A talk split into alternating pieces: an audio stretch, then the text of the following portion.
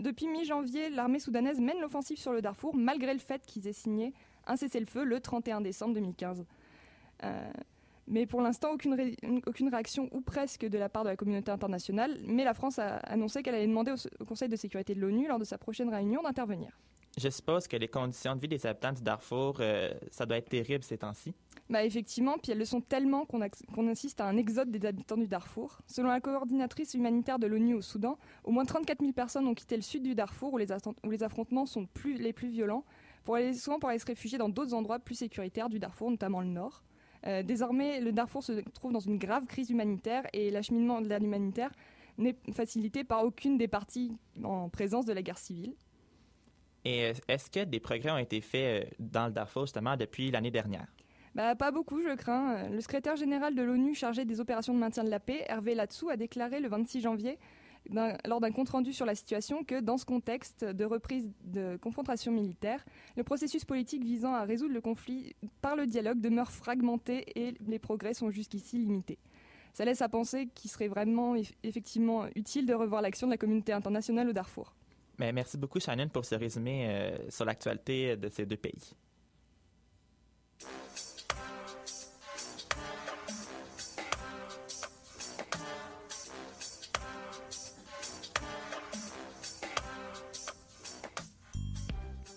Lors de la toute première émission de Plein Feu, il y a un peu plus d'un an, Isabelle, Amélie et Dorothée ont traité du récent conflit qui affectait l'Ukraine.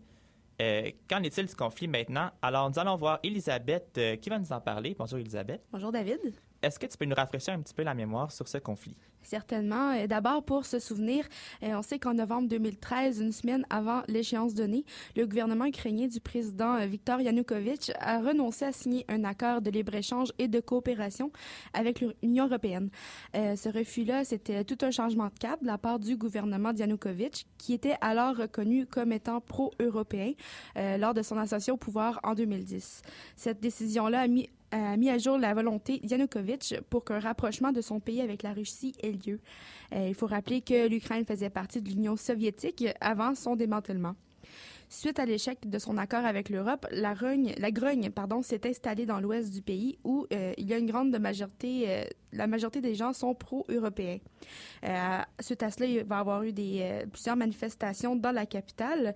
L'escalade des tensions a conduit à des conflits sanglants avec l'Est du pays qui, elle, est pro-russe et qui a conduit aussi à l'exil du président qui était alors en place. Le conflit a fait des milliers de morts, majoritairement dans ces régions pro-russes-là. il y a la région de Donetsk qui a été la plus durement touchée alors que les conflits entre les rebelles et l'armée ukrainienne faisaient la manchette dans les médias au quotidien. Euh, puis pour ajouter de l'huile sur le feu, la région de la Crimée a été annexée au territoire de la Russie suite à un référendum dans la région et ce sans l'accord de la communauté internationale. Rappelons aussi aux éditeurs que c'est lors de ce conflit qu'un avion de la Malaysia Airlines a été abattu par un missile dans la région. Effectivement. Il y aurait, est-ce qu'il y aurait maintenant du nouveau dans ce conflit, Elisabeth? Euh, aujourd'hui, oui, il y a eu du progrès euh, dans le conflit ukrainien. D'abord, il y aurait eu un rapprochement entre Moscou, Paris et Washington dans le dossier, alors que leur relation était tendue à cause du conflit. En fait, ce serait la situation en Syrie qui forcerait les nations à se rapprocher à nouveau et qui les encouragerait à trouver une solution pour euh, sortir l'Ukraine de la crise. Euh, mais malgré la nouvelle, il faut aussi noter la volonté de l'Ukraine de récupérer euh, le territoire de la Crimée cette année.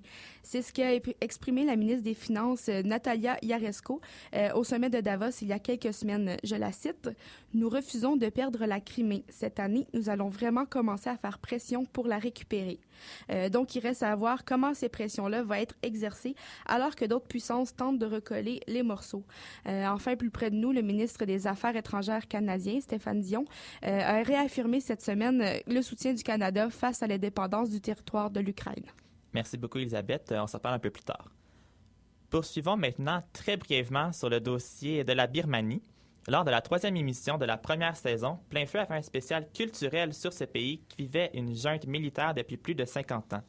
L'un des films présentés dans cette émission fut La Dame, qui était un drame biographique d'Aung Suu Kyi, une femme politique importante, euh, euh, lauréate du prix Nobel de la paix en 1991. Le souhait de cette femme politique était de ramener la paix en Birmanie et d'instaurer la démocratie. Alors, euh, Jessica, est-ce qu'il y a du nouveau maintenant dans l'actualité sur la Birmanie? Euh, oui, David. En fait, c'est qu'en 2015, il y a eu des élections démocratiques supervisées par la communauté internationale. Ils ont eu lieu et c'est dans lequel le parti d'Aung San Suu Kyi de la Ligue nationale pour la démocratie, soit le LND, a remporté près de 80% des voix. Euh, le gouvernement du LND est entré en fonction le 1er février dernier et devra partager le pouvoir avec l'armée, comme le veut la Constitution de 2008. Il faut tout de même noter qu'Aung San Suu Kyi ne pourrait être la présidente puisque ses enfants ne sont pas nés en Birmanie. Une autre nouvelle récente de ce pays concerne la libération de quelques dizaines de prisonniers politiques environ deux semaines avant l'entrée au pouvoir du LND. Ces libérations auraient eu lieu suite à la pression de la communauté internationale. Merci beaucoup, Jessica.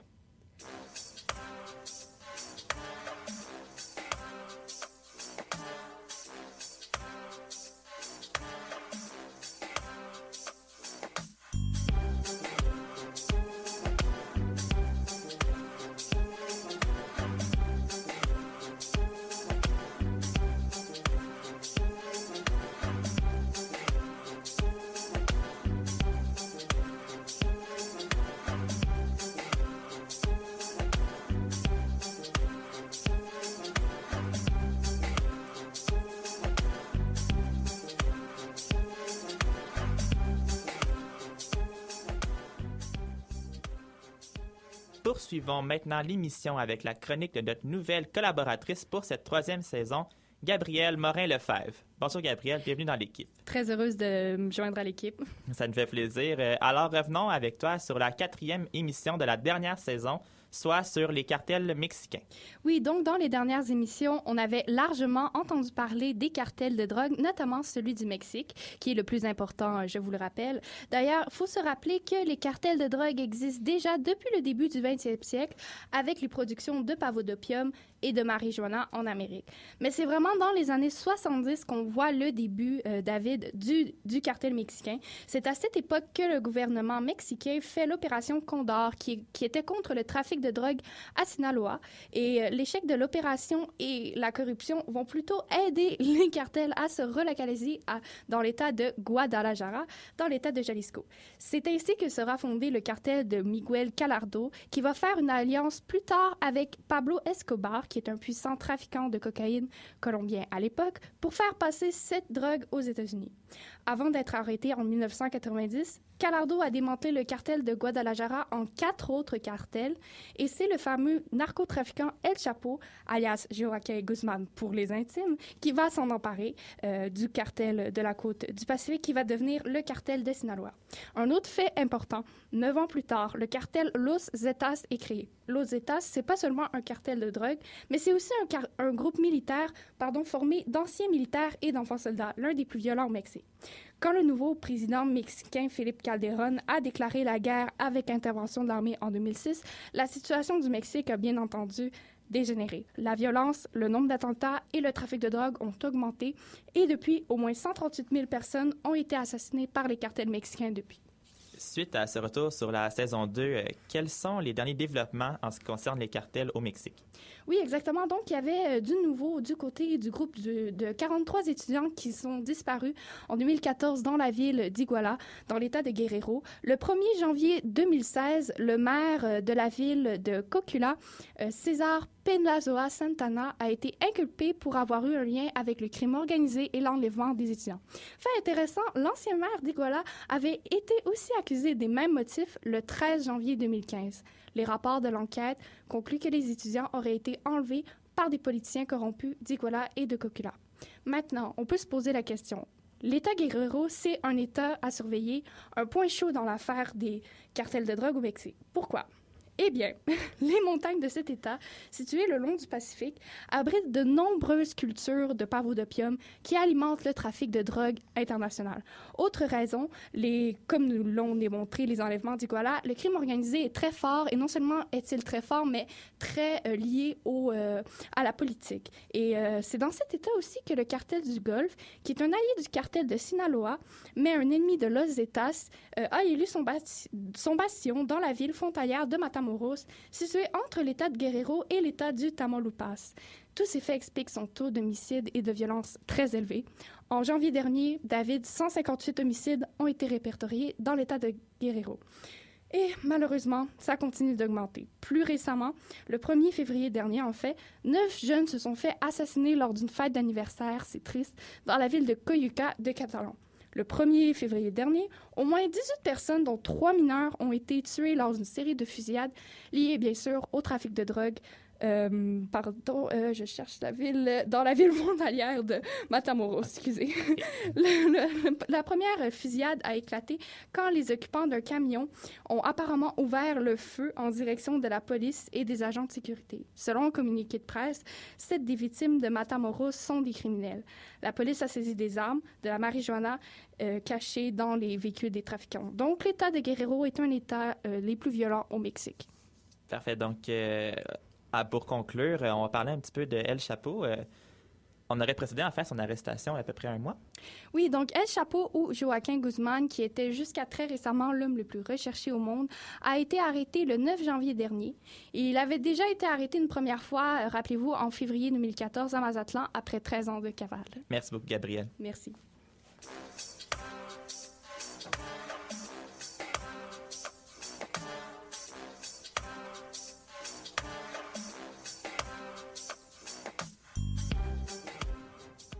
Lors des émissions du 7 et du 21 octobre dernier, nous avons parlé de la liberté d'expression ainsi que du terrorisme comme source de conflit, deux sujets qui ne nous laissent pas sans voix.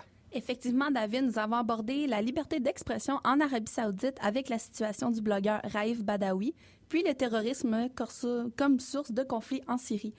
L'émission sur l'Arabie saoudite portait sur de nombreux aspects, dont une chronique culturelle sur le recueil de textes Mille coups de fouet, publié en juillet 2015 par Amnesty International, qui regroupe en fait 14 textes sauvés de la, destru- de la destruction pardon, et écrit par Raif Badawi lui-même entre 2010 et 2012. Un reportage sur la Fondation Raif Badawi pour la liberté, fondée en septembre 2015 à Montréal.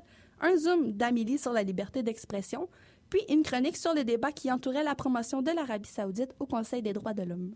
Et depuis l'émission du 7 octobre, euh, est-ce qu'il y a des bonnes nouvelles qui concernent la liberté d'expression dans ce pays? Malheureusement, non, car euh, le cas de Raif Badawi, emprisonné pour insulte à l'islam et apostasie, qui est, euh, soit dit en passant, le renoncement à la religion islamique, a fait naître deux autres cas d'emprisonnement, soit celle de sa sœur, Samar Badawi, ainsi que celle du poète palestinien Ashraf Fayyad.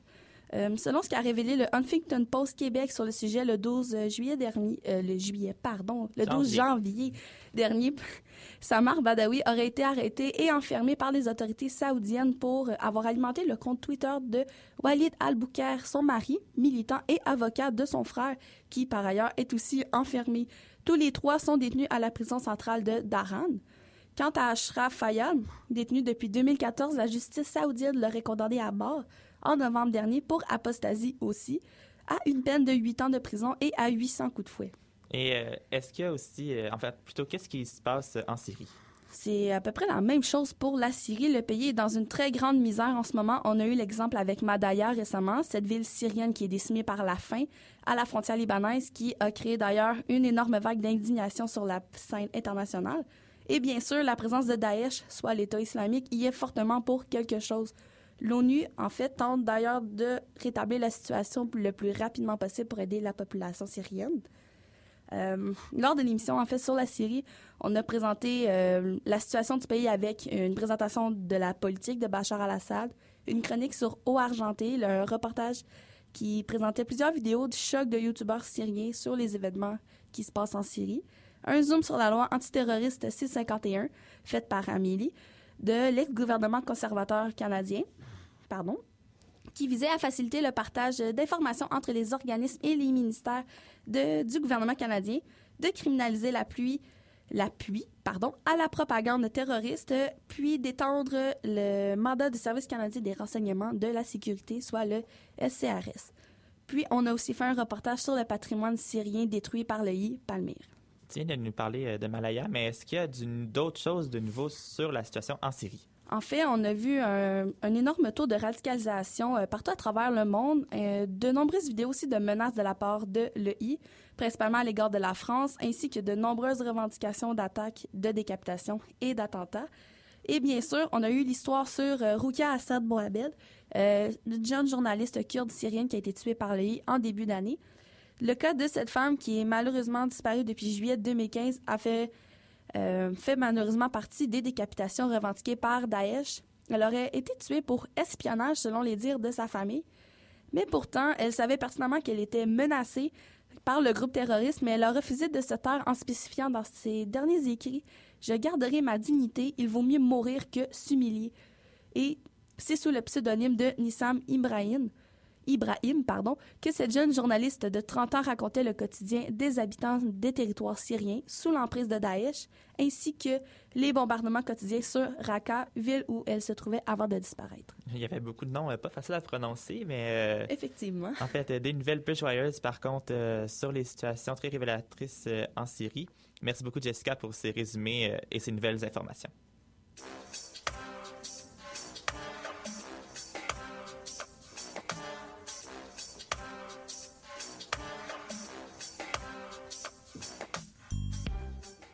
Je suis maintenant de retour avec Elisabeth euh, qui va nous faire une petite mise à jour sur la question de la dictature en Corée du Nord que l'on avait abordée dans l'émission du 4 novembre dernier.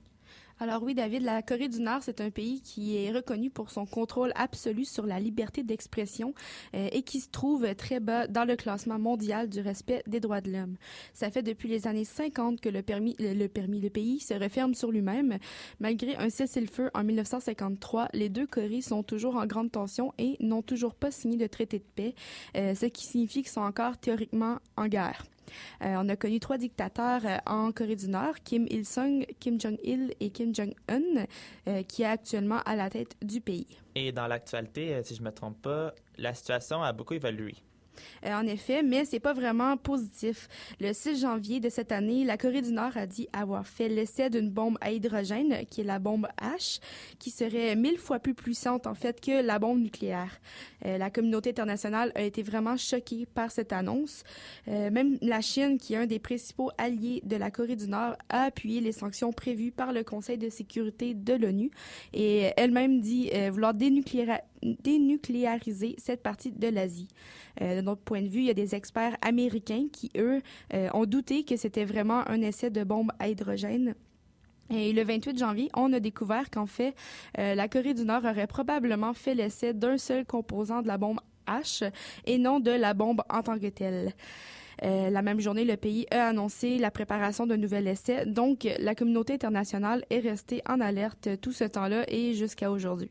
Radio-Canada a d'ailleurs ouvert un dossier sur le sujet sur son site Internet et on en mettra le lien sur euh, notre page Facebook suite à l'émission d'aujourd'hui. Plus récemment, le 2 février, la Corée du Nord a annoncé son intention euh, de lancer un satellite d'observation entre le 8 et le 25 février. Euh, c'est assez récent, donc euh, la communauté internationale s'inquiète un peu et soupçonne même le dictateur de vouloir euh, se procurer des missiles balistiques intercontinentaux, c'est-à-dire des missiles qui peuvent transporter une charge nucléaire et qui sont à la suite propulsés par un moteur fusée qui servent ensuite à atteindre une cible. En guise de réponse à ça, le Conseil de sécurité de l'ONU soutient qu'elle va resserrer les sanctions contre le pays. Euh, la Corée du Sud, elle, elle affirme qu'elle ne qu'elle ne tolérera pas, pardon, je parle vite, aucune menace de la part de son voisin du Haut. Euh, le 9 février, le rapport annuel sur l'évaluation des menaces mondiales estimait que la Corée du Nord avait repris sa production de plutonium. Euh, le, coordonnateur du renseignement américain, James Clapper, met les États-Unis en alerte en disant que le dictateur nord-coréen prévoit développer un missile nucléaire de longue portée, euh, ce qui va à l'encontre des sanctions de l'ONU. Ça va être une situation à suivre de très près dans les médias, euh, j'imagine. Oui, c'est assez inquiétant. Maintenant, euh, tu nous as aussi préparé une actualisation de la situation au Burundi. Oui. On avait abordé le sujet des génocides dans la cinquième émission de la deuxième saison, le 2 décembre dernier. Je te laisse nous résumer la situation. Oui, donc euh, la, réélection contestée du président Pierre Nkurunziza en juillet 2015 a entamé une crise politique assez importante au Burundi. Euh, le président en était à son deuxième mandat et souhaitait en faire un troisième. Le problème, c'est que selon la constitution du pays, un peu comme aux États-Unis, euh, le, président peut seulement embriguer deux mandats. Donc, euh, le président Nkurunziza estimait alors qu'il avait le droit de faire un nouveau mandat parce qu'aux dernières élections en 2010, il avait été élu par acclamation à cause du retrait du candidat de l'opposition. Euh, plus dans l'actualité maintenant, le 15 janvier, le haut commissaire des droits de l'homme de l'ONU euh, craignait un désastre imminent au Burundi. Euh, il a dénoncé des violences sexuelles, des disparitions forcées et des cas de torture qui seraient commis par les forces de sécurité. On parle ici de police qui entre dans les maisons des victimes, qui séparent les femmes du reste de la famille et qui les violent et les battent par la suite. Euh, il y a aussi des jeunes hommes qui ont été arrêtés, torturés, tués ou encore emmenés à l'extérieur du pays, euh, puis on ne sait pas où est-ce qu'ils ont emmené. Euh, Il y a le haut commissaire, lui avait d'ailleurs averti en décembre que le Burundi était au bord d'une guerre civile et le bilan, actuel est d'environ 400 morts et plus de 200 000 personnes ont quitté le pays depuis le début de, cette situation corsée. Présentement, l'ONU est appuyée donc appuyée par les États-Unis, accuse le Rwanda, donc le voisin, euh, de déstabiliser le Burundi en recrutant des réfugiés burundais et en les entraînant afin de renverser le président Kurunziza, et ce depuis les mois de mai et de juin 2015. Pour le reste, c'est à suivre. Merci beaucoup, Elisabeth, pour nous avoir éclairé sur la situation de ces deux gros dossiers. Euh, ça reste à voir comment ça va évoluer. Oui.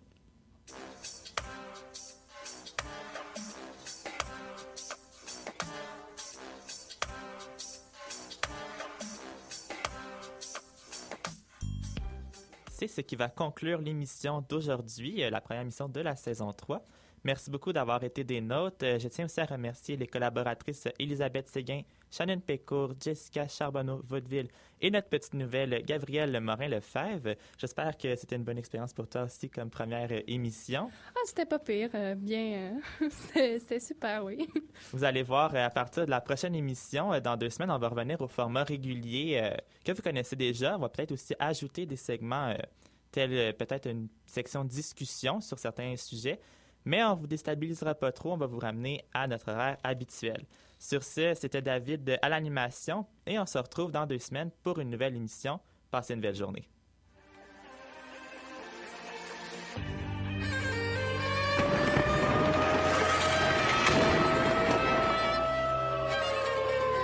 car la guerre est toujours la sanction d'un échec.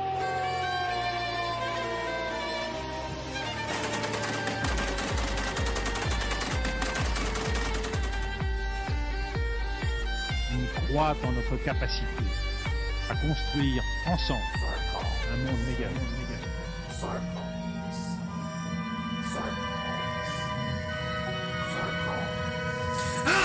Give me the riff again!